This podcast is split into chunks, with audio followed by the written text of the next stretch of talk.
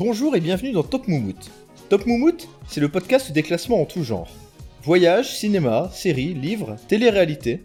Nos classements sont parfois instructifs, souvent sans queue ni tête. Chaque semaine, nous débattons, nous trions, nous classons et surtout, nous essayons de répondre à des questions que vous ne vous posiez pas. Les héroïnes de Viking sont-elles plus badass que celles de Game of Thrones? Faut-il préférer la poutine à la raclette? Jean-Marc Morandini est-il un meilleur journaliste que Jérém Star Je suis Super Caddy et j'ai aujourd'hui la chance d'être assisté dans ma tâche par des experts en tout, mais spécialistes en rien.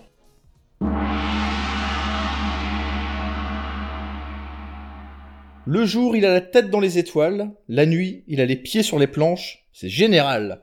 Comment ça va, Général?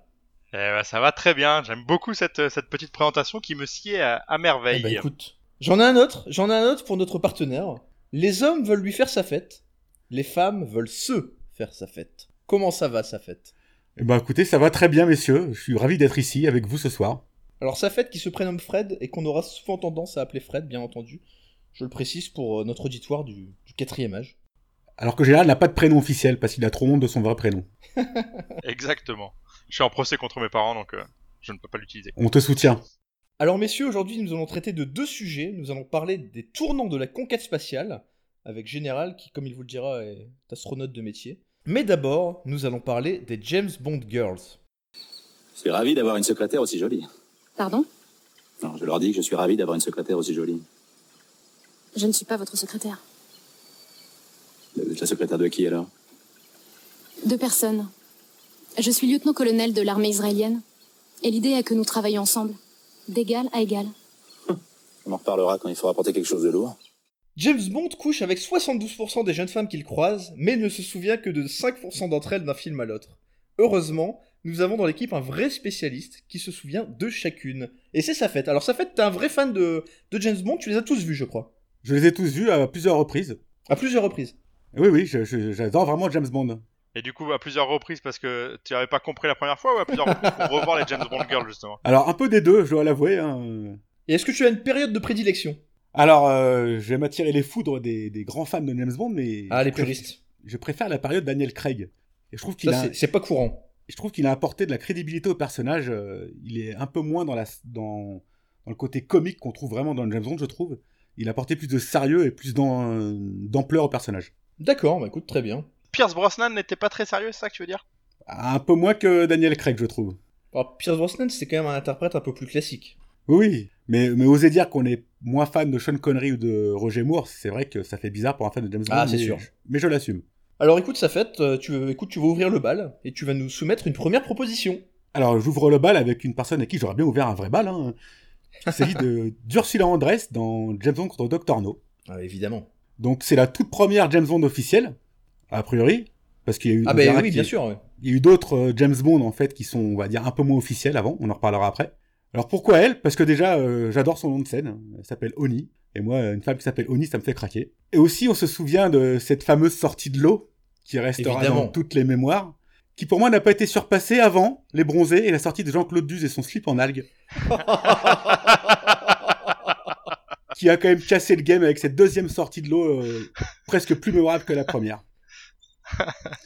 Effectivement. Et puis aussi cette, cette façon dont ils se rencontrent avec James Bond, euh, les deux personnages, donc ils sont sur une petite euh, une plage abandonnée, un coquillage et crustacés, et c'est pas un dialogue qui s'instaure, ils se parlent par chansons interposées.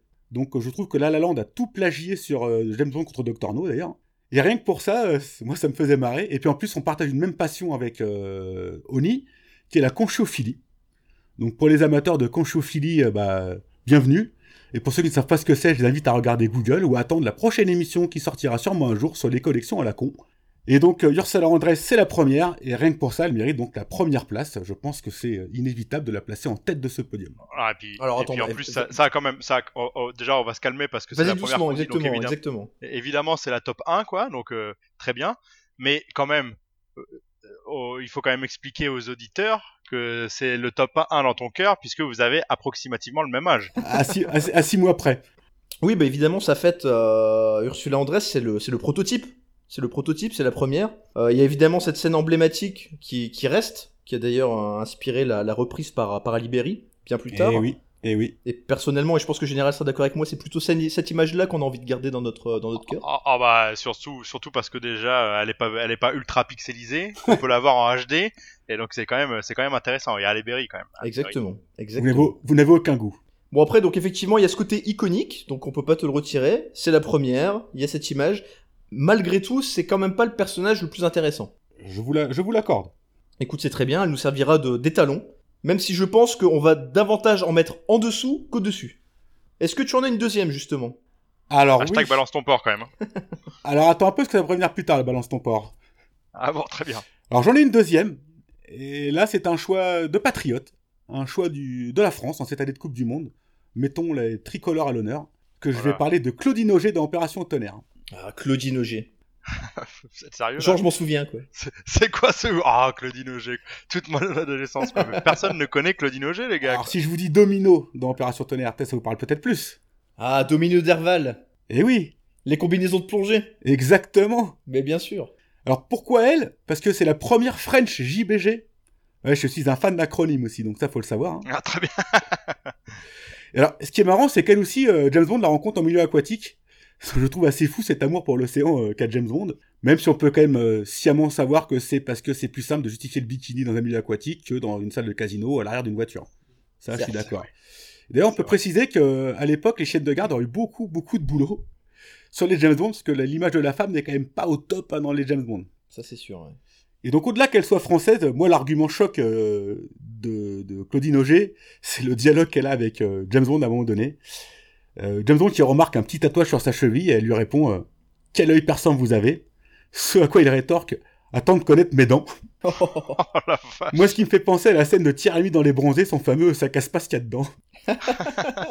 et donc, pour tout ça, et comme elle est française en plus, je pense que Claudine Auger, euh, de son passant en acte 2, donc mérite la deuxième place sur le podium. Ah bah elle va directement à la deuxième place On est d'accord. Oui, ouais, puis, et puis à mon avis, euh, si on balance plus que 5 noms, elle sortira même du top 5. Hein. Personne ne connaît Claudine Auger, les gars. c'est Quoi. pas Autant, impossible mais on peut ménager le suspense mais c'est pas impossible aut- autant Ursula Andress, je veux bien, autant Claudine Auger, bon, très bien. Mais attention, général. Si on, si on veut être un petit peu naïf pour le coup, elle sauve James Bond à la fin du film. Et donc, si elle avait pas été là, eh ben, il y aurait pas eu toutes les suivantes. Ah, putain, heureusement, quoi. Eh ben, Ah, eh, c'est beau, même. alors. Eh bah oui. Ouais, mais Merci Claudine. la jouer- si, si- si- si tu veux te la jouer patriote, tu me sors un Carole Bouquet ou un Sophie Marceau. On y reviendra, Là, on y reviendra. On y reviendra. Très bien, bah re- revenons-y alors. Mais peut compter sur lui, il a quand même ce côté franchouillard. Mais Ah bah bien sûr, mon gars, j'ai sorti le saucisson et le, et le vin rouge aussi, moi. Hein On est parti pour, euh, pour, pour tâcher un peu tout. en Quoi. tant que troisième Oh génération là d'immigration, non, non, non, non, non, non, non, non, non, c'est pas du balance ton fort là. Là, j'étais, je voulais dire le rouge qui tâche et j'ai pas, voilà, Non, je non. suis dyslexique. c'est du balance ton port. Juste pour préciser sur Claudine Auger, quand même, elle a, une, elle a une belle filmographie, parce qu'elle a quand même tourné avec Jean Cocteau, avec Marcel Carnet, avec Jean Giraud, avec Jacques Deray, avec Torres Scola. Donc c'est pas rien, hein, quand même, tout ça. hein. Jacques Deray, c'est, c'est le père d'Odile ou pas? Oh là là là. Puisque tu parles de, de comédiennes qui ont, tu- qui ont une, euh, une filmographie un peu folle, je vais, je vais enchaîner, je vais en proposer une. Je vais proposer Tracy Draco. Oh la vache. Et, ouais, ça- et là, et là, vous vous demandez, mais elle sort d'où Tracy Draco? Ah, bah, Tracy exactement. Draco, mieux connue comme Tracy Bond, parce que c'est la seule qui a épousé James Bond. Ah, et là tout de suite j'ai votre intérêt. Et pourquoi je parle de comédienne avec une filmographie un peu folle? Parce qu'elle est interprétée par Diana Rigg, donc, dans le film euh, Au service secret de Sa Majesté. Diana Rigg, c'est qui? C'est tout simplement Emma Peel dans la série Chapeau melon et bottes de cuir. Et surtout pour les plus jeunes, parce qu'il y en a quand même parmi nous, c'est Olenna Tyrell dans Game of Thrones. Ah Eh Olena oui, messieurs. Tyrell. C'est laquelle déjà, Olena Tyrell? Ah, Eh, c'est la, c'est la- c'est la, c'est la matriarche euh, Ah oui, oui, oui, bien ultra sûr. charismatique. Incroyable. Bien sûr. Elle a été, et elle, elle a- et elle s'est tapée James Bond. Elle a été mariée. Alors, non à seulement Bond. elle s'est tapée James Bond, mais en plus elle s'est mariée avec James Bond. Alors c'était Ah, dans Au c'est service beau, secret de Sa Majesté, qui est pas le, le plus mauvais, mais qui est connu comme celui qui mettait en scène euh, notre ami euh, Fred et moi, euh, Euh, George, George Lazenby. Ah oui, le seul, son seul. L'unique euh, l'unique euh, interprétation de George Lazenby. Alors on a tendance à se moquer de George Lazenby justement parce que c'est le seul qui en a fait un seul. Mais euh, il faut quand même savoir qu'il lui avait été proposé de prolonger, de signer pour six films supplémentaires, et que ce, cet acteur a préféré refuser, au motif que pour lui l'heure n'était plus vraiment au film de guerre, il se voyait plus dans des rôles un peu romantiques ou dans des rôles de western, et malheureusement pour lui, bah, ça s'est pas passé comme il l'aurait souhaité. Un devin. Petite précision sur euh, la comtesse Teresa Tracy di Vincenzo. Le mariage n'a duré que 24 heures parce qu'elle a été abattue euh, 24 heures après le mariage. hein. Ben voilà, elle meurt à la fin du film, et ça nous donne une des scènes vraiment, je pense que c'est la plus dramatique, la plus tragique de toute la saga. There's no hurry, you see. We have all the time in the world.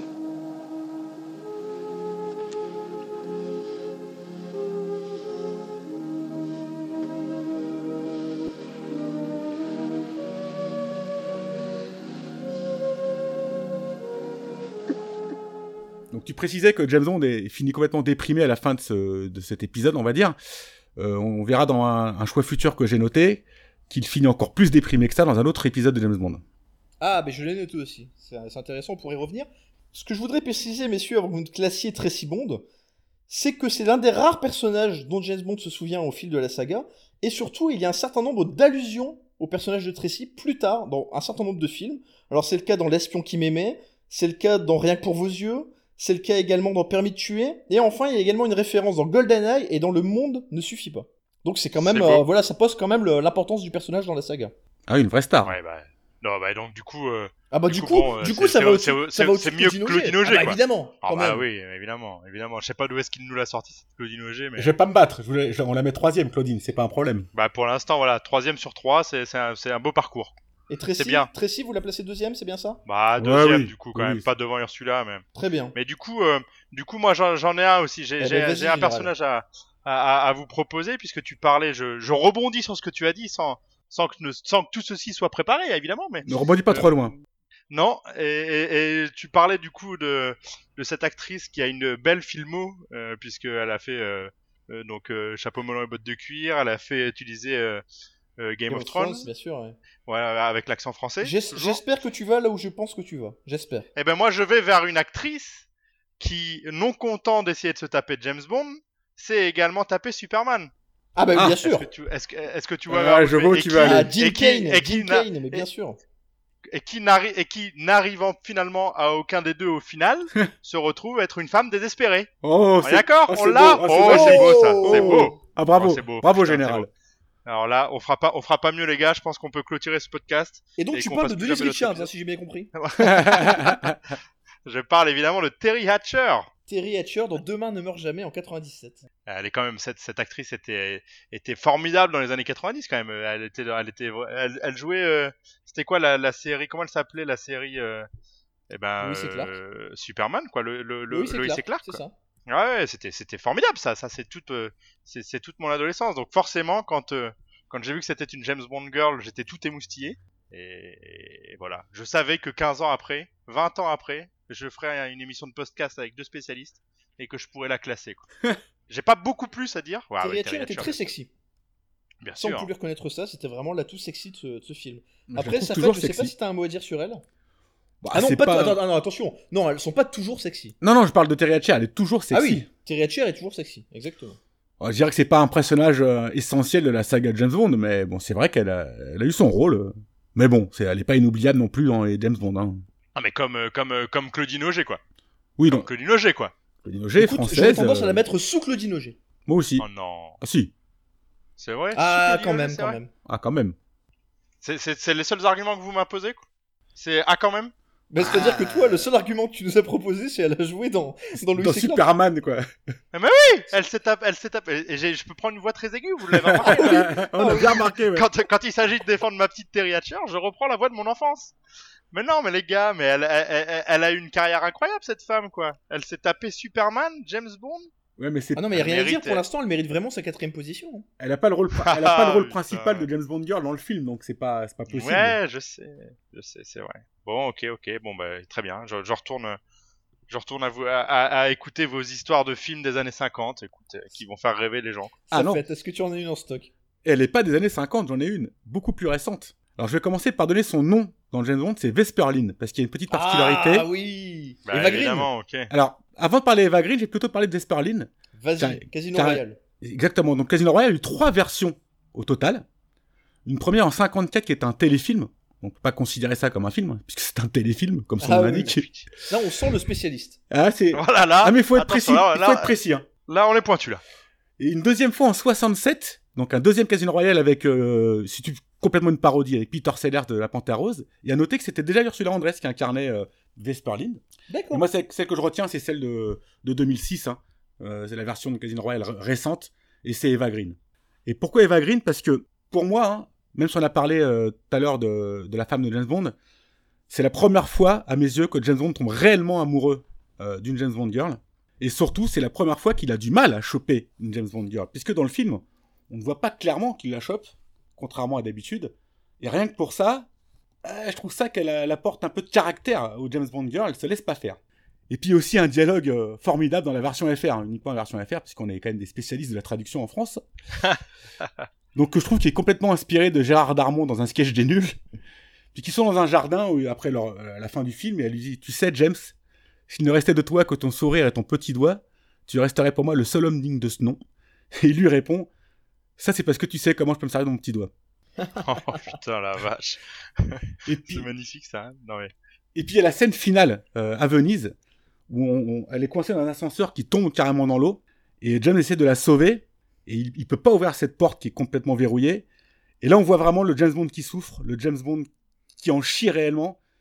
Il devient plus humain et on peut tous se reconnaître dans un James Bond. Donc euh, pour, pour cette fin qui est complètement haletante, je trouve que Vesperline par Eva Green mérite son entrée sur le podium. Alors, ce que j'aime avec Eva Green, pour, euh, enfin avec Vesperline, pour appuyer un peu ce que tu viens de dire, c'est que c'est un personnage complexe, plus complexe, complexe. Que, que bien d'autres James Bond girls évidemment.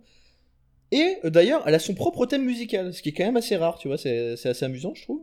Exact. Ça, ça vous fait pas rire, mais je, je, Si, c'est- très amusant. Elle a son Ah, propre thème musical. Et autre chose, pour euh, là, ça me permet de revenir sur Tracy Bond dont on a parlé tout à l'heure, c'est que dans le film suivant de la saga, James Bond va passer son temps à traquer l'homme qu'il a tué. Parce que voilà, je vous spoil, hein, mais malheureusement, Vesperline, il passe à la fin du film. Ah non mais moi moi j'ai vu moi j'ai vu trois James Bond dans ma vie quoi. Donc je n'avais pas vu cela. Et bah tant pis. et bah écoute, tu viens- elle, tu viens- elle meurt et James Bond passe, euh, passe son temps dans le film suivant à traquer son, son meurtrier. Donc c'est- pour moi, c'est quand même un critère important, ça. très important, je trouve aussi, parce que c'est pour ça que je dis, je pense que c'est la seule fois il est réellement tombé amoureux, parce qu'il en souffre réellement de, de sa disparition. Alors, comme tu dis, il se rappelle de 5% de ses conquêtes. Elle, il s'en rappelle bien. Alors pour moi, elle va très haut. Elle va très haut. Général, qu'est-ce que tu en penses? Tu la mettrais où? Ah bah écoute, vous, vous me l'avez bien vendu, et puis en plus, comme on l'a répété au début de l'émission, j'ai aussi mon côté un peu franchouillard. Bon, bah écoute, si c'est pour, si c'est pour placer une française enfin sur le podium, euh, une vraie quoi, pas comme, euh, pas comme euh, Claudine ou Corinne ou qui, là. Eh bah écoute, moi ça me va de. Rap- Rappelle-moi qui on a classé en deuxième? Euh, Pour l'instant, c'est Di- Diana Rigg. euh, c'est euh, c'est notre amie. C'est la femme. Non, non, non, au-dessus, au-dessus. On est d'accord, Eva Green Alors, passe met deuxième. deuxième. Deuxième. alors. Deuxième, ça me va. deuxième. Deuxième. Ça me va très bien, ça me paraît cohérent. Alors moi, j'en ai ça, quand même. messieurs, et vas-y, Général, vas-y. J'en ai une puisque on a parlé quand quand euh, quand Safet a parlé d'Ursula Andress et de la sortie de l'eau. euh, on a quand même parlé nous aussi de l'autre sortie de l'eau dont on se rappelle parce qu'on a quand même euh, à, à la différence de Safet moins de 73 ans. Donc euh, il, il s'agit vraiment de la de la sortie de l'eau de Halle Berry dans Meurt un autre jour. Ah, Et moi, c'est ma sortie de l'eau, hein, je, je dois le reconnaître. Ah ah, ben c'est moi moi tous les étés je m'entraîne à essayer de faire la même. Alors c'est c'est- c'est bien qu'à Halle Berry cette act- moi je suis plus sur les actrices que sur leur rôle dans James Bond Girl quoi. J'ai pris Ah oui. cet axe là. Ah, on y va, là. On est, Mais oui. on est d'accord. Et non, et ben voilà, mais moi, Halle Berry, j'ai découvert cette actrice dans un film. Je sais pas si vous l'avez vu, ce film est Catwoman. absolument mythique. Non, mais bien avant ça, mon gars. Catwoman, je l'ai vu, bien sûr, j'ai été le voir. Non, je te parle d'un film de Stuart Baird. Je connais pas cet homme-là. Ah, j'ai vu ce... personne ne le connaît par ses parents, je pense. Hein. C'est, c'est- Et même ses parents, je crois, euh, ne l'apprécient plus trop. hein. C'est Ultime Décision. C'est avec Kurt Russell et Steven Oula. Seagal. Oh, poupo, Steven Ça, Seagal. ça, ça envoie du lourd. C'est avec aussi John Ça a l'air Leguizamo. bien. Je sais pas comment on dit son nom. C'est la voix de Sid dans l'âge de glace. Il joue dans ce film. Mais bon, euh, voilà. Et c'est un film extraordinaire. Elle joue une hôtesse de l'air. C'est dur quand Et même que tu fais résumer John Leguizamo à son rôle de, de doublure Voilà. voix de Sid, c'est moche quand même. Mais non, mais, mais quand même, c'est une voix, c'est une voix. Mais non, mais qu'est-ce que tu voulais que je te dise? Il, il joue dans Kick-Ass aussi, dans Kick-Ass 2. Je sais même pas s'il est dans le a fait 1, des donc trucs, voilà. quand même. Il a fait Die, Ouais. il a fait Die Hard 2, quoi. Deux flics à Miami, à la télé. Il a fait quelques épisodes là-dedans. Bon, j'avoue, Bon, j'avoue, je suis en bon, train de lire. Wikipédia, je triche. hein. Là, là...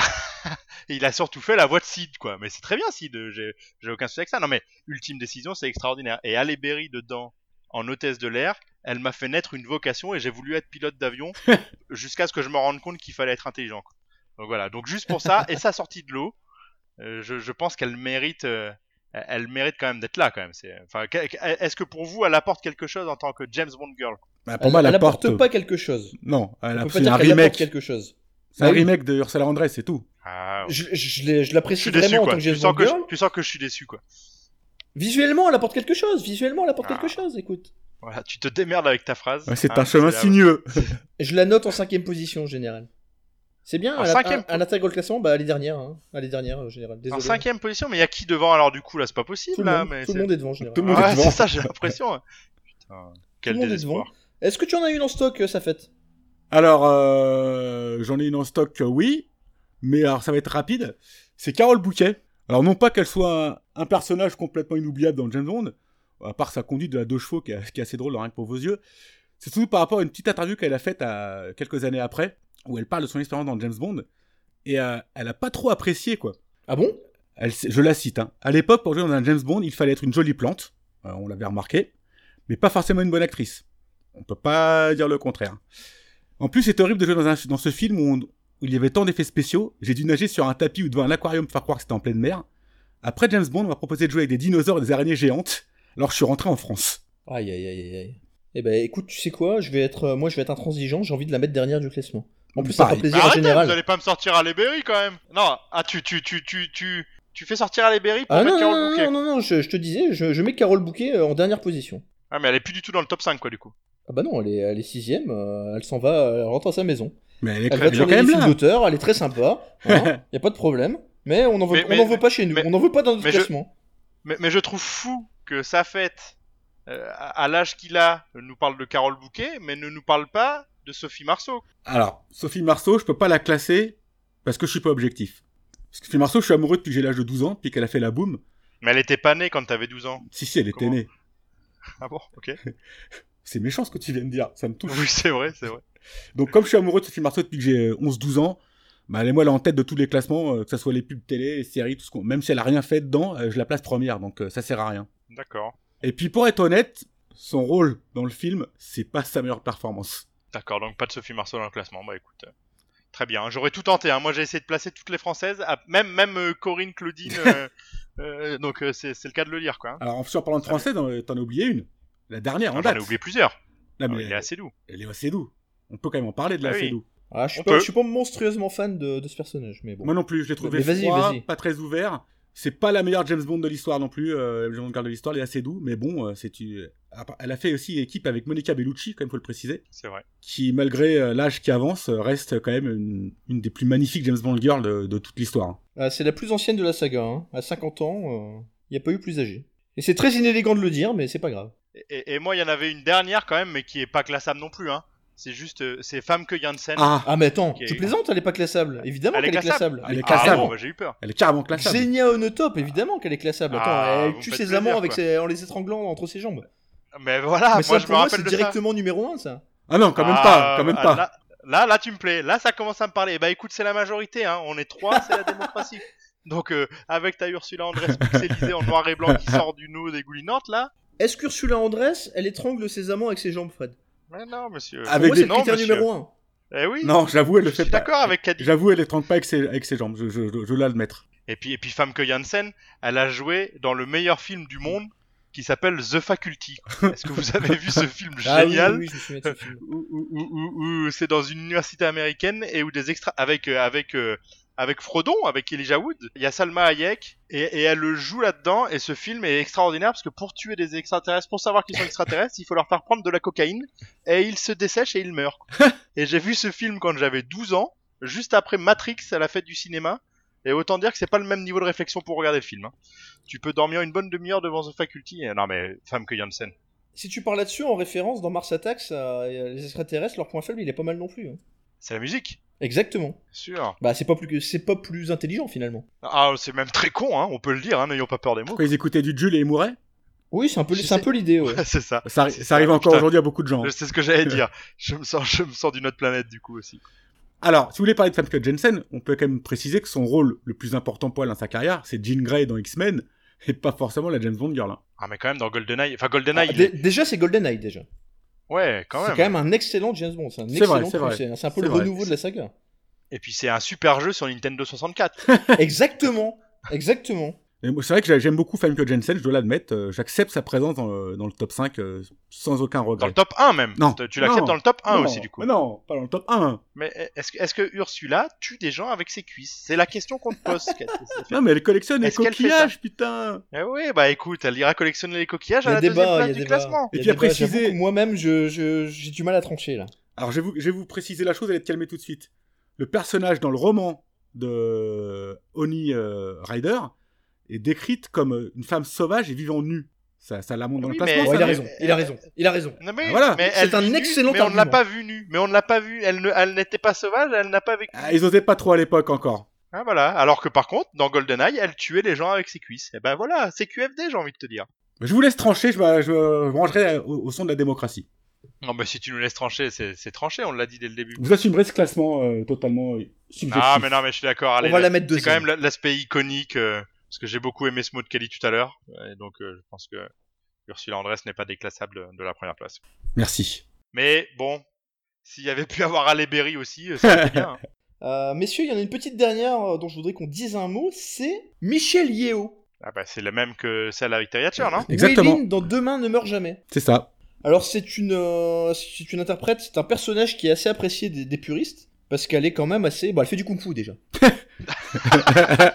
Bah, elle fait du kung-fu. Le C'est un cliché. peu, c'est bien. c'est un peu, c'est c'est pas vraiment une James Bond girl pour moi, c'est plus une, euh, une James Bond au féminin. Une Jackie Chan girl, peut-être. Elle a failli avoir son petit spin-off, c'était en projet, elle a- et finalement c'était pas fait. Eh ben, ma foi. Vous n'avez pas l'air très enthousiaste. Alors, le, écoutez, le simple fait qu'elle fasse du kung-fu, il faut la mettre au-delà de Alberi, c'est ça que Non, veux non, non, mais je sais qu'elle est appréciée des puristes. Alors écoute, si tu pars sur ce terrain, je vais te dire, je vais, aller- je vais être très direct avec toi. Je ne suis pas un grand fan de Michel Yeo, donc je vais pas la, je vais pas la survendre, je vais pas la défendre. Alors pour une raison qui est très personnelle, c'est que j'étais traumatisé par Tigre et Dragon au cinéma. Ah, Quand j'avais moi aussi. 18 ans, euh, j'allais voir malheureusement pas mal de films qui ne me plaisaient pas parce que quand tu as 18 ans et que tu as l'opportunité d'aller au cinéma avec une fille, bah, tu acceptes de ne pas choisir le film, tout simplement. Ah, Très bien. C'est cet âge-là, c'est cet âge-là.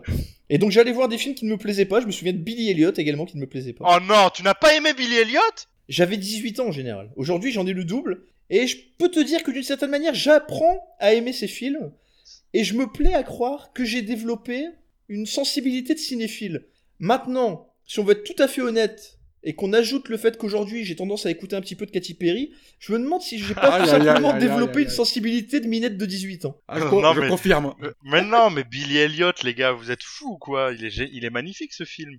Ah non, c'est pas bien quoi. Du coup, tu vois, là, ce que tu viens de me dire, ça me fait, ça me vend ultra à mort Michel Yeo et je, et je milite pour sa première place. Pas Alors fais attention parce que si Michel Yeo rentre dans le classement, Ali Berry en sort. Mais Halle Berry, elle est déjà sortie. Elle est avec déjà sortie. Elle est déjà sortie. Bah, c'est pour Exactement. ça. J'ai ça en tête. Donc maintenant, je me bats juste pour faire exploser ce classement. quoi. C'est tout. Alors, Si Michel Yeo rentre, c'est Claudine Auger qui sort. Oh, on peut, la, on bah, peut la faire sortir, c'est pas un problème, là- on peut la faire sortir. Alors messieurs, je vous propose qu'on en reste là. Je vous récapitule ce classement. Nous avons donc Ursula Andress, l'iconique Yeah Ursula Andress, en première position. Normal. Nous avons ensuite Famke Janssen, celle qui étrangle ses amants entre ses jambes. Voilà. Nous avons Eva Green en troisième position pour le personnage de Vesper Lind dans Casino Royale. Nous avons ensuite Diana Rigg, qui interprétait Tracy Bond, la seule personnage à avoir épousé James Bond. Et nous avons pour terminer Claudine Auger, qui est un peu notre caution euh, quatrième, quatrième âge, mais qui fera plaisir à sa fête. Merci, merci Caddy, je vous remercie.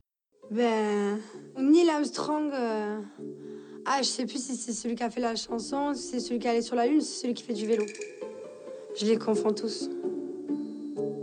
Je sais pas. Dans Moonraker, James Bond menait l'enquête sur la disparition d'une navette américaine. Dans l'équipe, nous avons aussi la chance d'avoir un homme qui connaît bien ce sujet, de la conquête spatiale en général, des navettes, des astronautes, des cosmonautes, des spationautes. Parce qu'il paraît que lui-même aime bien enfiler la combinaison de temps en temps à la maison. Général. Exactement, exactement. Alors pas pas pas à ce point-là, astronaute, cosmonaute, spationaute ou taïkonaute même. T'es allé dans l'espace quand même. Non, je ne suis pas allé dans l'espace, mais voilà, non, non. Euh, je, je travaille, euh, je travaille dans le dans le milieu de l'industrie spatiale en tout cas. Et voilà, et je travaille euh, désormais sur sur Ariane 6.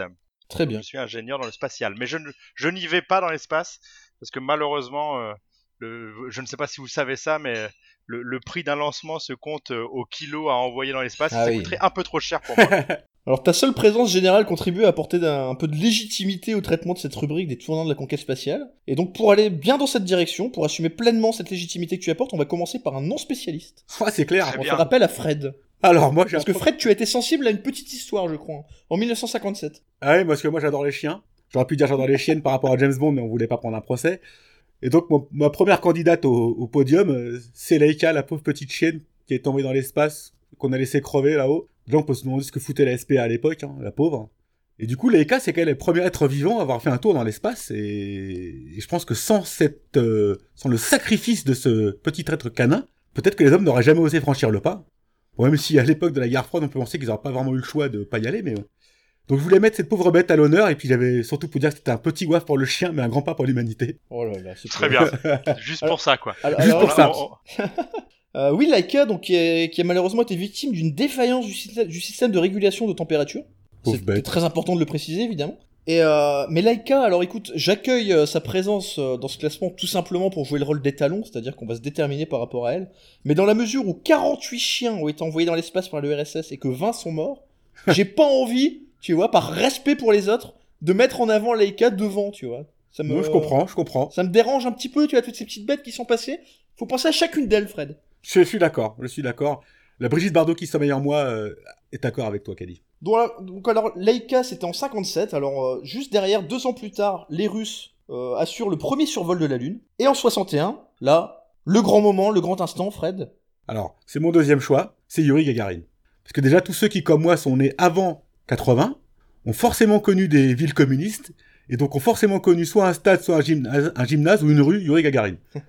et pour moi, ce mec, ce mec est, est un vrai héros. Imaginez la paire de balls en titane qu'il faut pour poser son cul dans 3 mètres carrés de ferraille, posé sur des tonnes de poudre, et aller faire une petite balade comme ça autour de la Terre. hein. Là, je reconnais bien ton côté, euh, ton côté humain, là. Ton côté humaniste. Et surtout, enfin, ça, moi, ça me fait penser à la, à la phrase de, de Coluche sur Gagarine. Je sais pas si vous la connaissez. Il disait que c'était quand même l'être humain le plus malchanceux du monde, parce qu'il avait fait 17 fois le tour de la Terre et qu'il avait réatterri en URSS. Et moi, je dirais que son plus grand exploit, c'est d'être revenu vivant, hein, réellement. C'était un gros pari, je pense. Hein, à l'époque, euh, il il devait pas y avoir euh, 80% de chances qu'il revienne euh, vivant. Non, hein, ex- je pense. exactement. Ouais, Et d'ailleurs, faut noter que c'est quand même un peu con, euh, il mériterait presque sa place dans les Darwin Awards, parce qu'il est mort dans un crash d'avion ensuite. C'est vrai. Donc le mec est parti faire le tour Ouais. de la Terre et il meurt dans un avion. C'est quand même assez con.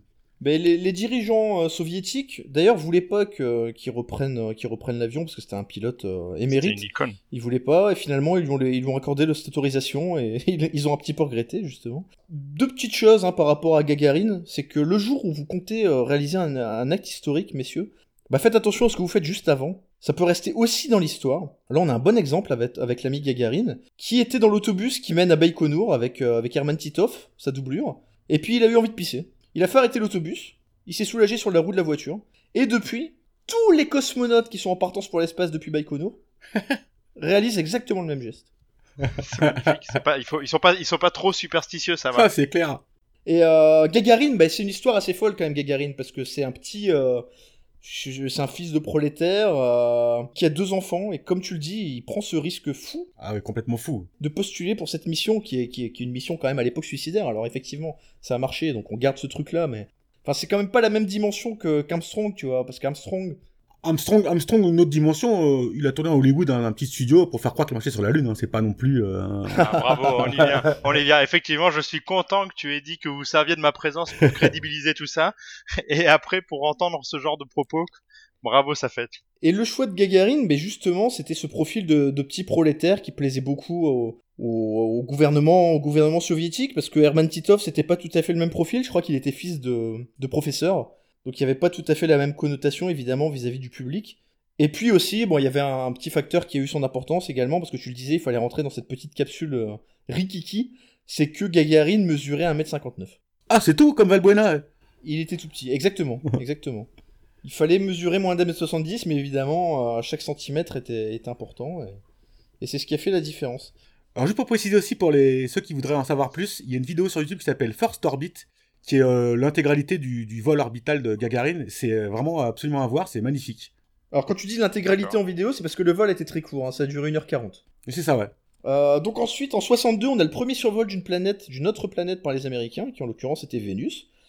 On a d'autres pays qui se lancent un petit peu dans, dans l'affaire. On a le Canada, l'Italie qui, qui balancent leurs propres satellites dans l'espace. La France également avec Astérix. Ah oui, vous le savez, messieurs. Astérix en 65. Ensuite, on a la première sortie dans l'espace par, par le soviétique Alexei Leonov en 65. Et toujours les soviétiques qui en 66 enchaînent en posant une sonde sur la Lune. On peut, on peut quand même dire sur le classement que Gagarine est au-dessus de Laika quand même. Oui, oui, bien sûr. C'est clair. On est d'accord. On est d'accord. On, on, on- on l'a même pas dit tellement c'était raison de le dire, évident, tu as raison de mais le dire. on, on, on- on le, voilà, on le grave dans le marbre. Et oui, donc euh, là, on est euh, au milieu des années 60. Euh, ce qu'il faut savoir là, bah, donc tout le monde connaît euh, l'histoire de, de, de combat pour la Lune qui était euh, vraiment politique. Hein, c'était vraiment la guerre froide, Bien mais c'était aussi avant tout euh, le combat euh, un peu euh, tec- technique et technologique entre deux hommes. Côté américain, Werner von Braun, un bon nom bien américain euh, du Texas. hein. C'était un, c'était un, un Allemand qui a travaillé, enfin il a travaillé pour les nazis sur les sur les missiles V1 et Ah, V2. C'est pour ça que tu l'aimes bien. Et il a été euh, exactement, non mais il a et il a été récupéré par euh, par les Américains euh, pour éviter que ce cerveau tombe du côté soviétique. Et de l'autre côté, c'était Sergei Korolev, qui était le père de l'industrie spatiale euh, soviétique. Et il décède en 66. Et on peut dire que vraiment, je, je l'ai pas pris comme date tournant, mais euh, c'est quand même un tour, comment dirais-je, implicitement un tournant. La, mort de Korolev va entraîner aussi la, perte de, génie technologique. Et donc l'URSS va vraiment un peu péricliter dans ce dans ce combat euh, dans ce combat euh, contre les États-Unis. D'ailleurs, tu me corriges si je me trompe, mais je pense que l'héritage de Korolev est toujours présent aujourd'hui dans euh, l'industrie aérospatiale russe. Ah oui, c'est c'est vraiment enfin Un Soyuz, etc., c'est toujours Korolev finalement. Quoi. c'est- c'est c'est- c'est lui qui a posé les bases, hein, clairement, de, de beaucoup de choses. Hein. Vraiment, c'est Korolev et, et von Braun, c'est vraiment les deux pères de la, de la conquête spatiale. Hein. Donc, enfin, et quand je dis conquête spatiale, euh, c'est c'est c'est pas juste des euh, comment dire, c'est pas juste des fusées, des les, que ce soit des missiles aussi intercontinentales. Enfin, vraiment toute la stratégie, la, la logique et la technologie de propulsion, euh, ils sont ils sont vraiment, euh, c'était vraiment des génies. Hein. D'accord. Mais donc voilà, on arrive pour moi à, à mon à vraiment le premier le premier grand tournant. Évidemment, on va probablement parler d'Apollo 11 avec euh, le premier pas d'Armstrong. On en a un petit peu parlé avec sa comparaison avec Gagarine. Mais pour moi, le le, le vrai premier tournant euh, côté américain, ça a été Apollo 1. Donc il y a eu plusieurs euh, campagnes de missions avant. Il y avait eu Gemini aussi notamment. Voilà. Mais là, on, on- on commence sur la première mission Apollo et on est en, en janvier 67 et c'est les premiers morts de l'espace pour les pour les États-Unis. Ils sont sur un exercice euh, au sol. Euh, ils sont dans leur dans la cabine. euh, tout est tout l'exercice commence et il y a une toute petite étincelle. Et ce qu'il faut savoir, c'est que auparavant, avant ça, euh, l'oxygène, l'atmosphère ambiante était à 100% de l'oxygène Oh, ce qui est de la folie euh, c'est voilà. Et donc il y a une toute petite étincelle et ils ont brûlé vif. En moins de 10 secondes ils sont morts. Et euh, et ce tournant là a entraîné une refonte totale du programme. Ils se sont arrêtés pendant euh, presque un an et demi je crois pour vraiment reposer les bases de toute la qualité. Et ça a vraiment permis tous les succès qui ont suivi après. Et, et c'est pas moi qui le dis c'est Dix Layton Dix Layton, c'était un- il, est connu comme étant un original seven, c'est-à-dire les tout premiers astronautes américains à avoir été sélectionnés. Il dit que euh, sans ça, sans Apollo 1, il y aurait eu probablement d'autres accidents vraiment potentiellement encore plus graves à la suite, et il n'aurait probablement pas réussi à arriver à aller sur la Lune euh, avant avant la fin de la décennie, comme l'avait prévu, comme l'avait promis Kennedy.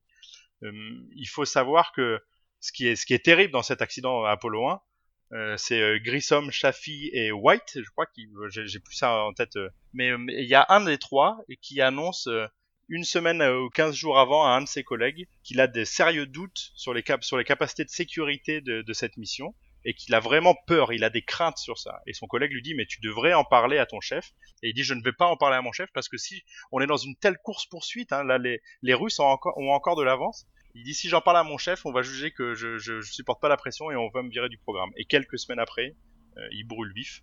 Donc comme quoi, euh, toujours dire à ses chefs quand ça ne va pas, hein, même si vous êtes caissier à Carrefour, on ne sait jamais. J'ai euh. j'ai une question importante à te poser, Général, pour savoir où on va le positionner dans le classement. C'est est-ce qu'il y avait un chien impliqué dans cet incident? Eh ben écoute, l'histoire ne le dit pas. Ah, tu sais que c'est un point noir, ça. C'est un point noir, ça. hein. Ah, c'est vrai. Non, je pense que clairement, bah, je peux comprendre que Gagarine soit au-dessus parce que c'est quand même un, un gros, un gros coup Mais médiatique. tu aurais du mal à vivre que autre chose soit au-dessus. Ouais, j'aurais du mal à vivre que, que un chien soit, soit- Je sais que vous êtes de fervents défenseurs de la cause animale, mais, mais, mais non. J'ai une petite question euh, générale, euh, toi qui as la connaissance de tout ça. Est-ce qu'on peut imaginer que la sécurité n'était pas du tout euh, un- quelque chose d'important aux yeux des ingénieurs de l'époque et que c'est un petit peu euh, la mort face à l'opinion publique qui les a un peu forcés à, à renforcer la sécurité ou c'est vraiment une prise de conscience euh, Alors, je pense, je pense que ça a été un. C'est pas juste l'opinion publique euh, qui a, à mon, à mon sens, ça, ça a eu un impact, mais je pense que c'était, c'était quand même, euh, c'était un, moment, à mon avis, ils étaient dans une course poursuite, sans un peu effréné, des sans œillères, se avec des de- œillères, de tout ce qui. Voilà, c'est ça. Voilà, ils voulaient vraiment rattraper et, et, et laver l'affront, euh, laver l'affront des, des soviétiques. Est-ce qu'on est en pleine guerre froide Faut se rappeler, on est en pleine guerre froide à l'époque, donc. euh, Non, mais surtout, quand même, on parle de, de, de mort dans l'espace. Euh, ils, ils avaient vraiment, enfin, ils vivaient dans une espèce d'utopie euh, en étant persuadés que tout allait rouler qu'ils allaient les rattraper, quoi. L'opinion publique, j'entends, quoi. D'accord. Euh, et, et, et dans ça, t'as euh, t'as euh, Virgil Grissom qui meurt là-dedans et qui fait partie aussi des tout pionniers. Hein. Il fait aussi partie, comme j'ai dit, comme Dick Slayton, il fait partie de ces, de ces Mercury 7, les Original 7. Et c'est, enfin voilà, c'est un choc. euh, c'est un choc terrible. Bien sûr. Donc, euh, en tout cas, ce qui est sûr, c'est que après ça, ils ont vraiment euh, mis tout en place et ils ont posé les bases qui ont perduré pendant, euh, qui perdurent encore sur des niveaux de sécurité pour des vols, pour des vols humains. Quoi. Merci de ces précisions. Juste derrière, très vite, on arrive évidemment en 69. Je pense qu'aucun de nous n'a vraiment planché sur le sujet, mais c'est quand même important parce que, parce que Buzz Aldrin, bah sans Buzz Aldrin, euh, pas de Buzz, pas de Buzz l'éclair. Pas de buzz Bah l'éclair. voilà. Exactement. Exactement. ouais. Ça, c'est quand même un gros tournant. Et donc rien que pour ça, je pense que ça ça a une place sur, ce, sur le podium également, évidemment. Oh, ça a une place même. euh, à mon sens, il faudrait qu'on déroge un peu. Il faudrait qu'on relise euh, le, le règlement de la Fédération française de top movement. Mais je pense que je, je pense que il faudrait que ce soit au moins à égalité. Apollo 11 avec la- le premier pas sur la Lune, que ce soit au moins à égalité avec euh, avec Gagarine. Quoi. C'est pas possible. Euh, Pour moi, ça sera en plus un beau symbole de paix. Je comprends. Cette guerre froide qui a, qui a désuni les hommes et la, et la civilisation. Écoute, je, salue ton là, état d'esprit d'homme de paix. Ça me va très très bien. Exactement. Dans ce cas-là, on part là-dessus. Effectivement, Gagarine en première position avec Apollo 11 à égalité avec Neil Armstrong et Buzz Aldrin. Et, et moi, j'ai une toute petite anecdote sur Neil Ah Armstrong. bah avec plaisir. Neil Armstrong qui a été euh, qui était réputé pour être il a été choisi ça a été un gros combat hein, pour savoir un gros un- une grosse décision politique pour savoir qui sortirait en premier entre Aldrin et Armstrong et il a été reconnu que Armstrong avait probablement les- un esprit un peu plus calme et posé que Aldrin qui était un peu un surexcité mais qui était quand même ex- excellent Ouais. hein, mais ils avaient plus peur que Buzz, Al- que Buzz Aldrin perde un peu la Mais tête écoute, c'est ce que la suite a eu tendance à démontrer finalement. Ah, il a- et, Armstrong est de, enfin, il voulait rester un personnage lambda et il disait je n'ai fait que mon travail. C'était incroyable de, de, de ce, recul sur ce qu'il a fait. Et il y a une anecdote qui le définit vraiment bien, c'est que je sais pas si vous avez déjà vu ces instruments qui se posent sur la lune. Hein, donc du coup le- l'espèce de petite araignée, le LEM là, sur lequel il, sur lequel, avec lequel il se pose sur la lune. Et ils ont fait ces exercices de pilotage du LEM évidemment sur Terre pour s'entraîner à le manier et c'était extrêmement peu maniable sur Terre avec l'atmosphère et tout ça c'était extrêmement compliqué. Et il y a une vidéo où on le voit manier ça sur Terre, et il perd le contrôle, complètement. Et euh, il essaye de récupérer le contrôle pour réussir à se poser, et il s'éjecte. Et vraiment, même pas une demi-seconde après, on voit que le truc était perdu et s'écrase. Donc il a, il a manqué la Ah mort oui. à, à rien du tout. Et l'après-midi, il est dans son bureau, et il a son collègue de bureau qui rentre et qui lui dit, mais attends, mais c'est vrai qu'il y a eu cet accident ce matin et que vra- t'as vraiment failli y passer et, Neil Armstrong, pardon, regardez des petits des papiers, des paperasses administratives, il a levé la tête en disant oui oui c'est vrai et il a repris ses démarches administratives comme si de rien n'était. Le mec était d'un sang-froid ouais. extraordinaire. quoi. Neil Armstrong, mesdames, messieurs. Bah oui, oui, alors là tu nous l'as bien vendu, écoute. Ah, voilà, ça vaut, ça vaut bien ton petit, ça vaut bien ton petit paysan d'un mètre 59. Tu crois réellement qu'il a marché sur la Lune alors? Mais il a marché sur la lune et non seulement, je sais pas si vous avez vu cette vidéo aussi de Aldrin qui met une énorme droite. Il a, il a 60 ans. J'adore Aldrin. Et, et il met une énorme droite à un journaliste qui le provoque en mode vous avez pas été sur la lune. quoi. Donc le petit papy là, j'irai pas l'emmerder. Aldrin, c'est un personnage vraiment fascinant. Le, le, le, fait d'être deuxième, justement, la façon dont il l'a vécu, le fait qu'il avait des- un tempérament très très différent, euh, comme tu le disais, d'Armstrong. Enfin, il y a des histoires assez folles avec Aldrin et je vous encourage tous à aller lire ces, ces bios que moi-même je n'ai pas lu. Très bien. Ah, quel vendeur, quel commercial. Euh, en escroc. général, je crois qu'il se passe pas mal de choses intéressantes ensuite dans les années 70. Dans les années 70, j'ai deux événements à vous parler. La première, euh, on, on est toujours dans la continuité. Bon, alors, on a été sur la Lune. Les Russes ont un peu disparu de cette conquête. Et pourtant, En 71, il y, y a y quand même, en il y a quand même en 71 la première station spatiale habitée par les soviétiques. certes, certes, mais, ça reste. Ouais, oui, d'accord. Pour toi, c'est anecdotique. Mais- Tu vas nous dire que c'est anecdotique? Non, non, mais mais Je crois qu'il est russophobe. hein. Bon, ils ont perdu, ils ont perdu, le- ils ont perdu le game. Ouais, quoi, bien on sûr. peut le dire comme ça. Quoi. D'accord. Donc, euh, donc ils sont, euh, ils sont, ils- ça, ça disparaît un peu. Et puis les États-Unis aussi euh, commencent à perdre un peu de l'intérêt pour les vols spatiaux habités. Hein. Ils sont encore dans les missions, euh, dans les missions instrumentales, D'accord. mais euh, de plus en plus, les missions spatiales habitées ne, ne, ne trouvent plus un grand intérêt aux yeux de l'opinion publique. Ça coûte très cher également. Donc, euh, on réduit un peu tout ça. Et en 75, il y a une mission qui s'appelle ASTP. C'est la mission Apollo-Soyuz. Elle a aucun intérêt d'un point de vue technique. Euh, C'est juste un rendez-vous orbital entre les États-Unis et l'URSS. Donc c'est une mission totalement politique, mais ça va créer aussi le début d'une nouvelle ère de collaboration internationale encore plus et également avec l'URSS. Et ça c'est c'est un fait marquant incroyable.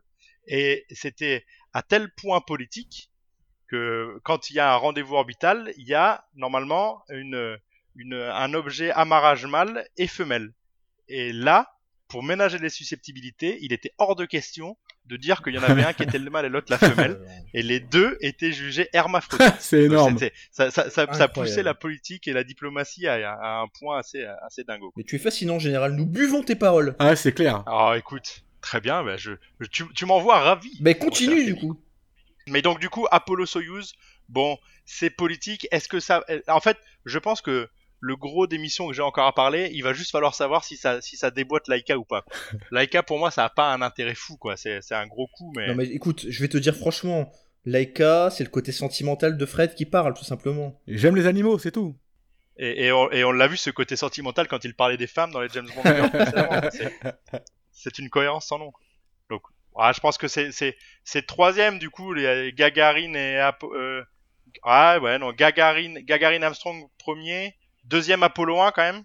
Ouais. Ah, c'est pas tout à fait ce qui était convenu. C'était Gagarine premier et ensuite Apollo Neil Armstrong. Eh ouais mais égalité on l'a dit non Égalité Apollo, à la deuxième position. Ah Apollo 1 et Neil Armstrong à égalité vous aviez compris Ah oui, oui. ah non moi je- ah non moi j'avais demandé Gagarine et Apollo 11 D'accord. Apollo 11 Amstr- Armstrong et, et Gagarine à égalité hein vous vouliez vraiment Gagarine devant Armstrong vous. Écoute, tu t'y connais mieux que nous. On va pas pouvoir multiplier les égalités, ça c'est sûr. mais non mais il y en a qu'une seule l'égalité D'accord, au sommet. Ok, ça me va, bien. ça me va. au sommet quoi Ouais, non ça me Très va. bien. Apollo 11 En tout Apollo cas- 11 et Gagarine au sommet Ça me fait plaisir de mettre Neil Armstrong deuxième, tu vois, pour le symbole. Très bien. Mais, mais ça, il verra ton ce que ça fait. ch'ti. Il verra ce que ça fait. pour, les, pour les amateurs de mathématiques, hein, quand il y a deux premiers ex aequo, le second en fait troisième. hein. Oui, c'est vrai, c'est vrai. Donc Apollo 1 troisième Ouais, en fait. C'est ça que tu veux dire. Exactement. ouais. Apollo 1 troisième, Apollo Soyuz quatrième et Laika cinquième jusqu'à ce que j'énonce ma première, ma prochaine mission. Moi, ça me va. C'est quand même un, un beau symbole ce que tu viens de décrire pour la mission euh, russo-américaine euh, en pleine guerre froide encore. euh, D'être capable de, de faire ça, c'est assez beau à l'époque. Ça, ouais, puis ça, ça a pas, ça a permis de bien détendre, évidemment. Ouais, c'était, c'était quand même ce symbole de la conquête spatiale qui était un, un symbole de lutte redevient un symbole de Ouais, collaboration. c'est vrai que c'est un- c'est un- C'est quand même c'est une date beau. importante quand même. Ça a d'ailleurs été très bien traité dans Un ticket pour l'espace. Le film avec Cadet Olivier. Voilà la caution, la, La caution scientifique, la caution scientifique, tu peux le dire. La, la touche culture. hein. Exactement. Alors, euh, et, alors comme, comme on l'a énoncé euh, au, au- au tout début, moi je travaille sur des, sur, sur, dans l'ingénierie spatiale et ma première mission est en fait un, une espèce, je suis un peu le Alberi de cette mission-là. quoi. C'est un, peu- c'est un peu un remake, la mission sur Oh, laquelle j'ai travaillé qui va partir en mai 2018, qui est une mission de, sismo, de, de sismologie, de, de, de, de planétologie sur Mars. J'ai une mission vision de 60 toi en maillot de bain qui sort de la, de la Mais navette. Pareil. Et t'es Mais je vous l'ai dit, je m'y entraîne tout- tous les étés plus- et je suis fin prêt. t'es pas épilé, quelle horreur. Mais bon, voilà, nous sommes, on on est en 75. C'est la mission Viking 1. En plus, avec mon physique euh, d'Apollon nordique, euh, Viking, ça me parle assez bien. Et euh, c'est la première mission à réussir à poser avec succès un instrument sur Mars. Les, Russes avaient déjà essayé de poser un engin sur Mars. Mars, il faut savoir que c'est la, la, destination maudite. hein. Il y a eu énormément d'échecs, des échecs fous. Hein. Bah, Jusque dans les années 90, par exemple, il y a eu un échec d'une mission pour la simple et bonne raison que une, une société travaillait avec le système international métrique et l'autre société avec qui il travaillait, qui est Lockheed Martin, qui est une société euh, énorme, travaillait avec le système euh, métrique américain et ils se sont pas compris quand ils ont donné des infos. Oh là là. Ce qui, fait, ce qui fait que la mission, euh, au lieu, enfin, il y a eu des problèmes sur des unités de poussée et euh, elle est, elle est morte à cause de ça. quoi. Donc j'aime autant dire que les mecs qui ont fait les calculs, à mon avis, ils ont dû transpirer un petit peu. Donc Mars, c'est vraiment la, la, la planète maudite. Et en 75, les Américains réussissent à poser Viking 1. C'est 76 a priori, hein. 76 si je voudrais préciser. Elle est partie en 75, mais elle arrive en 76. Mais elle atterrit, elle atterrit en D'accord, d'accord. 76. D'accord, donc euh, bah voilà, bon, moi j'avais pris la date de lancement, mais ok, elle, elle atterrit en 76 et euh, ça nous donne les premières photos de la surface de Mars. Euh, ça nous donne également cette photo qui est très célèbre, qui s'appelle le visage de Mars et euh, Ah, qui, euh, qui donnait vraiment l'impression, euh, avec un jeu de lumière, qu'il y avait vraiment un visage sur Mars. Je vous invite à aller voir cette Ah, ça vient- qu'il y en ça avait un Il y en avait un du coup ou- Non, non, non, il n'y avait pas de visage a priori. Alors, en tout cas, il n'a pas été trouvé. Euh, nous attendons que Steven Spielberg fasse un biopic de cette pour, pour, pour nous prononcer. Et, euh, et oui, tu as, tu as raison, la- l'atterrisseur, il devait se poser, en fait, c'était- aussi un, très symbolique, il devait se poser le 4 juillet 1976, qui était le bicentenaire de, de la, de, de, de- de- des États-Unis. L'indépendance, de l'indépendance des États-Unis. de l'indépendance, voilà. Mais ils n'ont pas réussi, et donc ça s'est un peu, ça s'est un peu décalé. Et il faut savoir que cette mission, pour certains aspects, a été un, un échec sur certains aspects, mais sur beaucoup, ça a été un succès. Et la fin de mission, euh, ça a été en 1982, et c'est juste dû, non pas à une défaillance du matériel, c'est dû à une mauvaise manipulation. Les ingénieurs sur Terre ont envoyé une commande qui a supprimé, sans faire exprès, des données de fonctionnement importantes, et ils ont jamais réussi à récupérer la main sur cette J'espère mission. qu'il a été viré. Hein. Oh, a priori, euh, lui, il est pas, il a pas, il coule pas des beaux jours à Hawaï. A Ouais, priori, lui, il est, il est parti justement étudier un peu ce que Gagarine faisait dans les champs en Sibérie. C'est quand même assez fascinant de voir que tout capote à chaque fois pour des petits détails, des petites erreurs humaines, alors que c'est quand même des mécaniques qui sont censées être extrêmement bien huilées. C'est dingo, mais on était quand même. Alors, euh, désormais, c'est censé l'être un petit peu plus. Hein. Moi, je parlerai peut-être très rapidement de la mission sur laquelle j'ai travaillé, plaisir, mais oui. où, où- où on a des notions de, de redondance énorme, de qualité, de, de vraiment de faire attention à tout ce qu'on fait. Pour autant, tu, tu ne peux pas, euh, tu ne peux pas empêcher qu'il y ait des points de panne uniques. Euh, C'est-à-dire que un point de panne unique, c'est calculé par les analyses de risque et c'est un, une panne. Si elle arrive, elle est irréversible. Et, et c'est et il y en a dans toutes les missions, hein, des points de Ah, panne ça uniques. existe réellement ça Il y a de- vraiment des. des- Ah, bien sûr, bien sûr. Ah, je suis étonné d'apprendre ça. C'est-à-dire que, en fait, un point de panne unique, c'est que s'il y a, s'il y a un petit truc qui merdoit, il y a des trucs, il y a, il y a des, il y a des systèmes qui ne sont pas redondés. Ah, je pensais que tout était Donc, euh, redondé, si moi, sur les, sur les missions spatiales Ah, comme non, ça. pas tout, non. Non, non, non, pas tout, pas tout. Mais là, ce qui est incroyable, c'est que euh, un envoi de, un envoi de commande ait pu supprimer, euh, ait pu supprimer ça. Ce qu'il faut savoir désormais, c'est que j'ai eu la chance d'aller, d'aller au, au- au Jet Propulsion Laboratory, qui est le, le responsable des, de toutes les missions robotiques de la NASA depuis le début. Donc c'est eux qui ont travaillé sur Viking 1, c'est eux qui ont travaillé, j'en parlerai après, de Curiosity, ce gros, ce gros robot qui est sur Mars depuis 2012. Euh, il faut savoir qu'il y a une logique de développement que on a un modèle de vol et ce qu'on appelle un spare, un modèle de rechange, qui reste sur Terre et sur lequel on répète absolument tout ce qu'on va faire avant de l'envoyer euh, comme information euh, au, modèle de vol sur lequel on n'a plus accès que par des envois de commandes. Donc pour s'assurer qu'on ne fasse pas de conneries, eh ben on a un deuxième modèle sur lequel on teste absolument tout. On essaye de reproduire les pannes pour savoir comment les réparer et tout ça. D'accord. Et je sais pas si, pour Viking 1, je, je ne sais pas s'ils avaient ça, mais c'est dingo que 6 ans, alors que ça marchait très bien, euh, ils aient perdu, euh, ils aient perdu, euh, ils aient perdu ça. D'accord, incroyable. Donc pour moi, Viking 1, c'est encore, c'est première fois qu'on se pose sur une autre planète que le système solaire, ça vaut quand même autre chose que Médor qui va faire mumuse. Ah, mais bien Terre. sûr. Ok, donc, donc Laika dégage du classement. Oui, euh, ça- ça- je suis pas choqué. J'ai bien, on a bien compris avec Fred que ton combat c'était ça. Exactement. Donc euh, t'inquiète pas, on la dégage, ravi. on la dégage. Tu, tu n'aimes pas les chiens, tu n'aimes pas les chiens, c'est ton choix. hein. Exactement, exactement. Donc voilà, moi c'est un, c'est un peu, euh, c'est un peu ce que j'avais à dire euh, sur l'émission. Là, c'est vraiment le, le, le, le grand moment de la conquête spatiale, hein, les années 60 et 70. Euh, moi, j'ai plus grand chose jusqu'au début, jusqu'au début des années 2010. Donc euh, je sais pas. Alors moi j'ai j'ai du 86. Alors là, eh ben, très beau cru, hein, c'est mon année de Ah naissance. bah, Très bon millésime. exact. Bah donc tu es né la même année que la mise en orbite du premier élément de la station Mir. C'est beau. Alors la station Mir, hein, c'est un peu l'ancêtre d'ISS, hein, si je dis pas de bêtises. Et, et moi ça me fait rêver parce que moi qui ai jamais réussi à monter un meuble Ikea de ma vie, euh, voir des gens arriver à construire une espèce de Lego géant dans l'espace et envoyer des gens habiter dedans, enfin habiter, c'est un bien grand mot, mais enfin si, ils ont habité dedans pendant des mois. Bien sûr. Je trouve ça extraordinaire, donc euh, de, de être capable de faire cette, cette prouesse technique. Et puis surtout, ça me permet d'introduire le Nostradamus des temps modernes. Oula. Ce, Ah, ce génie de la couture euh, et de la prédiction, le célèbre Paco Rabanne. qui avait donc prédit qu'elle allait s'écraser sur la Terre le 11 août 99 à 11h22 précisément. Un événement tellement important que tout le monde se souvient ce qu'il faisait ce jour-là, à cette heure-là. Enfin, moi, je dormais. il, avait pas peur du tout. quoi. je pas t- Il était Alors, j'étais complètement serein, je dormais. hein, donc, euh, Et donc, moi, cet épisode de la prophétie couturière euh, donne à la station de Mir une aura euh, extrêmement importante à mes yeux. La prophétie couturière. C'est beau ça. Ah, c'était exactement le terme. Il a quand même fait la, la une des journaux à l'époque. C'était. euh, Ah, oui, ah, ouais. évidemment. Mais non seulement il a fait l'une des journaux, mais en plus on en a parlé pendant des semaines. Mais c'est clair. C'est... Et ce qui est magnifique, c'est qu'on en a parlé pendant des semaines, et après, on a même arrêté de parler de Paco Rabanne. Ah oui, il a complètement disparu de la crois, circulation. 20 ouais. ans. Donc, merci à la station Mir pour ça. C'est vrai. C'est vrai, c'est vrai que ça, c'est un bon argument, quoi. Ça a fait disparaître Paco Rabanne. Après, Alors là, euh, il va y avoir un après, gros débat du coup au niveau du classement. C'est est-ce que Paco Rabanne est devant Laika Ah oui, quand même. ah, Paco, C'est la station Mir en fait. Hein. hein. Ah, Lai- Ouais, Laika, c'est le aussi, paillasson de ce classement. hein. Excusez-moi, mais. Ah, exactement. Putain, la, pau- la pauvre chienne, ce que tu lui as fait, quoi. Elle a déjà souffert dans l'espace, et elle est en train de manger sa race sur ce podcast. C'est terrible. T'aimes pas les animaux, en fait. Hein. Mais si, j'adore les animaux. livré en pâture. Tu nous l'as livré en pâture. En tout cas, je te remercie Fred pour ce discours très très scientifique. hein. C'était vraiment. Tu as relevé le niveau de cette euh, rubrique. Alors j'avais aussi euh, une autre mission des années 80, euh, Sophie Marceau. Et- j'ai- cherché partout, malheureusement, il n'y a aucun lien avec la conquête spatiale, euh, à mon plus grand regret. À 86, quand tu quand as parlé de 86, je pensais que t'allais parler de Challenger. Je pense qu'on peut en, te- en- en te- en tenir un peu deux mots. Bien sûr. ou un mot même, un seul.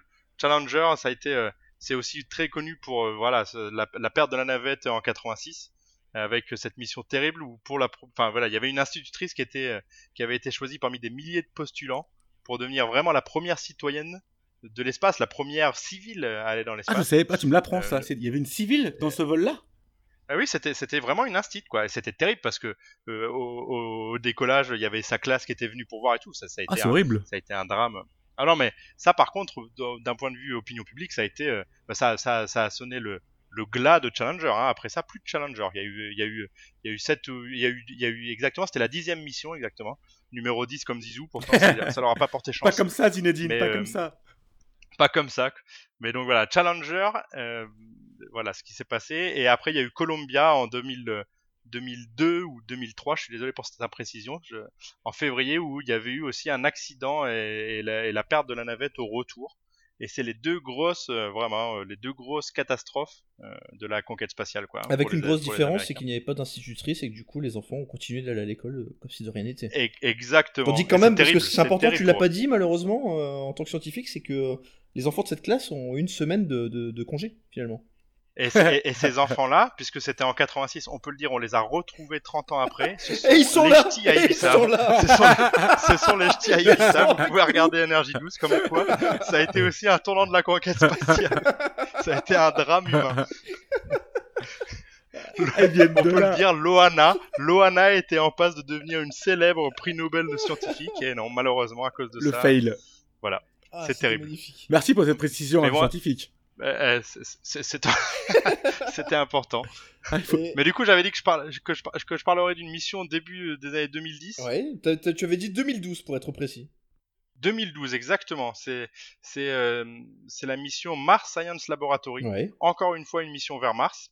Euh, c'est parti euh, c'est parti en début d'année 2012 et ça s'est posé dans l'été 2012. Et, euh, et c'est une mission incroyable à plein d'aspects. Déjà, elle a coûté extrêmement cher. Elle fait partie de, la catégorie de mission qui s'appelle flagship de la NASA, c'est-à-dire que c'est une mission où, le coût euh, de la mission n'est pas capé comme beaucoup d'autres missions. hein. Il, est supérieur au milliard de dollars, donc c'est quand même incroyable. Il y a énormément d'instruments sur cette. C'est un bijou de technologie absolument incroyable. Et euh, et il y a eu deux y a eu deux aspects, j'ai envie de dire. Le, premier c'est déjà encore une fois ils ont pris en compte l'importance de la communication.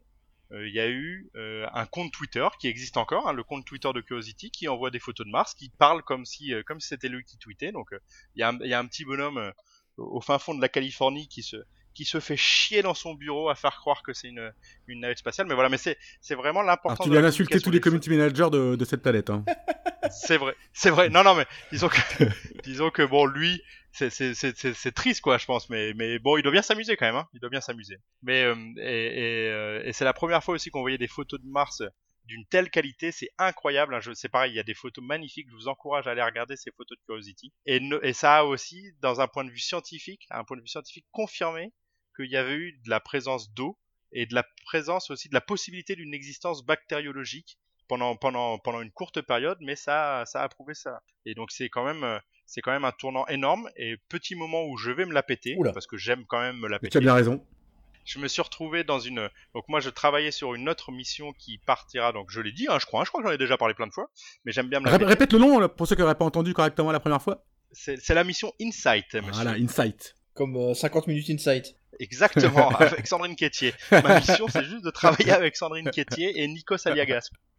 Et, en, tous les ans, il y a une conférence qui s'appelle le Lunar Planetary and Science Conference. Euh, et j'ai eu la, la, la chance d'y aller en 2013. Et donc, c'était vraiment juste après les premiers résultats de Curiosity. Et c'était de la folie. Quoi. Il, y avait une, il y avait une émulation euh, absolument incroyable. J'ai assisté à des conférences de mecs qui discutaient pendant deux heures et demie sur la présence d'une strate géologique. Et c'était... Bon, moi j'aime bien la science, mais à un moment donné, là, j'avais quand même envie d'aller manger des burgers et de boire du coca. Il y a des limites à tout, quoi. Exactement. Exactement. Et cette mission, Curiosity, moi, elle a un petit, euh, un petit aspect euh, sentimental, puisque du coup, la mission sur laquelle j'ai travaillé a été sélectionnée par la NASA euh, quelques semaines, deux semaines après l'atterrissage de Curiosity. Donc on était comme des fous. C'est-à-dire qu'on se disait, Curiosity, si jamais ça se pose et que c'est un succès, ça se trouve, ils vont dire que ça, ça sert à rien de renvoyer notre mission sur Mars, ou alors ça se trouve ils vont se dire qu'il faut, bref, on va trouver des excuses un peu à, tout et à rien pour stresser notre race. Et, voilà. moi j'ai une question scientifique que tu es. Pourquoi cette obsession de Mars? C'est parce que c'est une question de proximité ou c'est vraiment l'espoir de trouver des traces de vie euh, disparues sur cette ah. planète? Mars, elle a une importance euh, capitale sur les aspects, euh, sur les aspects géologiques. C'est-à-dire qu'on sait que, que, que Mars et la Terre euh, se sont créés à peu près de la même manière et que à un moment donné, hein, il y a eu un tournant géologique qui fait que Mars et la Terre ont pris des chemins un peu différents. Sauf que grâce à ça, grâce à l'étude de Mars, on peut remonter à des caractéristiques qu'on aurait pu perdre de la Terre et donc ça nous permet, en étudiant Mars, de comprendre aussi un petit peu mieux la Terre. Et il faut savoir que la connaissance de Mars, elle est quand même encore assez limitée. Hein. Euh, la, la, mission donc sur laquelle j'ai travaillé, InSight, euh, elle comporte deux instruments. C'est une mission à plus bas coût. Hein. C'est une mission du programme Discovery, où là c'est capé à 450 millions de dollars hors lancement. C'est déjà pas mal. Et il y a c'est déjà pas mal, mais, on, est, quand même soumis à des, des choix compliqués. Hein. Comme je disais, il faut, faut un certain type de technologie. Pour qualifier de la technologie, pour la qualifier euh, au vol spatial, ça, demande quand même beaucoup d'argent et, beaucoup de, et recherche. Donc on, on perd aussi un peu d'argent là-dedans. Et euh, il y a deux instruments sur, qui, qui, vont partir sur, euh, sur Insight. Il y a un premier instrument qui est sur lequel, celui sur lequel j'ai travaillé, pardon, qui est un ensemble de trois sismomètres et plus trois autres plus petits sismomètres et qui vont permettre de déterminer aussi la structure un peu plus interne de Mars parce qu'on ne sait, on n'a aucune idée de, comment est la structure interne de Mars. On va pouvoir savoir aussi l'impact, les, impacts de, de, de, météorites sur Mars. On, on a vraiment peu d'idées sur ça et les impacts de des marées. Vous savez que sur Terre il y a des phénomènes de marées. Ceux qui vivent près de l'Atlantique le, le, le, savent très Grâce à la Lune, pour préciser pour les gens. Euh. Exactement, exactement. Les impacts de marée, c'est la Lune. Et la mission sur laquelle j'ai travaillé va pouvoir essayer de déterminer aussi les impacts d'une lune qui est minuscule autour de Mars, euh, des impacts sur, sur Mars. Et il y a un autre instrument qui est un espèce de tout petit de, thermomètre qui va s'enfoncer dans le sol et qui va pouvoir permettre de mesurer la température. Et grâce à ça, on va pouvoir savoir euh, la, la, structure interne de Mars aussi. Et, et donc, on n'a vraiment pas ces informations. Donc, il y a une, il y a une espèce de, comment dirais-je, d'engouement en ce moment, effectivement. Euh, mais il y a toujours eu cet engouement pour Mars parce qu'effectivement, elle est assez proche. C'est quand même plus facile d'y aller. Ça prend quand même six mois pour y aller, hein. c'est pas c'est pas anodin et on a une fenêtre de tir que de trois semaines euh, entre trois semaines et un mois tous les deux ans pour y aller, donc euh, il faut quand même réussir à bien se caler. Mais euh, mais on va avoir on parle de Mars, on va avoir Mars 2020 qui est la suite de Curiosity qui va qui va commencer à prévoir potentiellement le retour d'échantillons. Ils vont pas ramener des échantillons encore, mais ils, ils analysent la possibilité de faire du retour d'échantillons pour les années 2020, début 2030. Donc euh, bon, il y a, à suivre, euh, à suivre sur la conquête de Mars. Là, je pense que honnêtement, Curiosity, c'était juste un choix du cœur. Euh, ça c'est pas un grand tournant. C'est pas un grand tournant, hein, mais c'est quand même au-dessus de l'AICA quand même. Et juste pour préciser, pour ceux qui seraient intéressés par le côté technique de pourquoi il y a une fenêtre de tir, c'est à cause du mouvement des planètes autour du Soleil. Ben, à un moment donné, les planètes sont trop éloignées à certains moments du temps. et que donc le retour serait très compliqué, euh, si je dis pas de bêtises en général. Et, et, et, et ça serait et ça coûterait plus cher en propulsion. C'est ça, voilà. Et non seulement, en fait, on pourrait y aller, en fait, hein, euh, ça, ça, ça poserait pas de souci, mais en vrai, on n'arriverait pas. Si on partait, par exemple, la mission sur laquelle je travaille qui part en mai, si elle était partie 4 ou 5 mois avant, elle serait pas arrivée forcément plus ça, tôt voilà. Les distances sont que plus si elle partait en mai. Exactement. Donc du coup, on réfléchit à un terme de coût, ça coûte extrêmement cher les lancements. Donc euh, voilà, c'est c'est- c'est cette, c'est cette question-là en fait. hein. Je trouve ça passionnant tout ce que tu nous racontes, ouais. C'était passionnant. Je pense qu'il faudra qu'on refasse euh, à l'occasion une petite émission sur l'espace. Mais du coup, dans l'immédiat, quel serait le classement? Est-ce que tu peux nous le récapituler un petit peu? Toi, ta vision, c'est quoi là? Alors moi, ma vision, c'est euh, Yuri Gagarin et Apollo euh, 11, Neil Armstrong et. Apollo- et Neil Armstrong Apollo 11 ex aequo. Très bien. Après, donc du coup, en troisième position, hein, puisque nous avons pris un cours de mathématiques par la Miss Afet, en troisième position, moi, j'avais noté Apollo 1. C'est exactement ce que j'ai noté également. J'avais, et là, c'est là où j'ai un, un tout petit truc. Pour moi, la quatrième position, c'était la mission Apollo-Soyuz. D'accord. La cinquième position, c'était le lancement de Mir. C'est ça. Et en sixième position, Viking 1, du on coup. avait Viking. C'est ça. Ouais, c'est ça. En septième, Curiosity. Et en quinzième ou vingtième, comme vous voulez, vous la mettez où vous voulez, cette pauvre chienne. On, on a Laika. Eh ben écoute, c'est très bien. C'est parfait. Alors écoutez, si vous avez aimé ce que vous avez entendu lors de ce podcast, eh ben, donnez-nous un petit coup de main avec une petite évaluation 5 étoiles sur iTunes, ça nous fait plaisir, et puis en termes de visibilité, c'est assez sympa pour nous. Et puis n'hésitez pas, à la limite, si vous avez noté un oubli, vous n'êtes pas très satisfait d'un déclassement, bah, vous y allez d'une petite remarque, hein, faut pas hésiter. Et de la même manière, si vous avez une idée de thème à laquelle vous tenez particulièrement pour l'avenir, vous avez vu que sur l'espace on est calé, on peut y aller gaiement, n'hésitez pas. Bah, vous pouvez également nous la proposer par ce biais. Messieurs, on en reste là, je pense? On en reste là, c'est très bien. Et on se donne rendez-vous très bientôt pour un nouvel épisode de Top Moumout.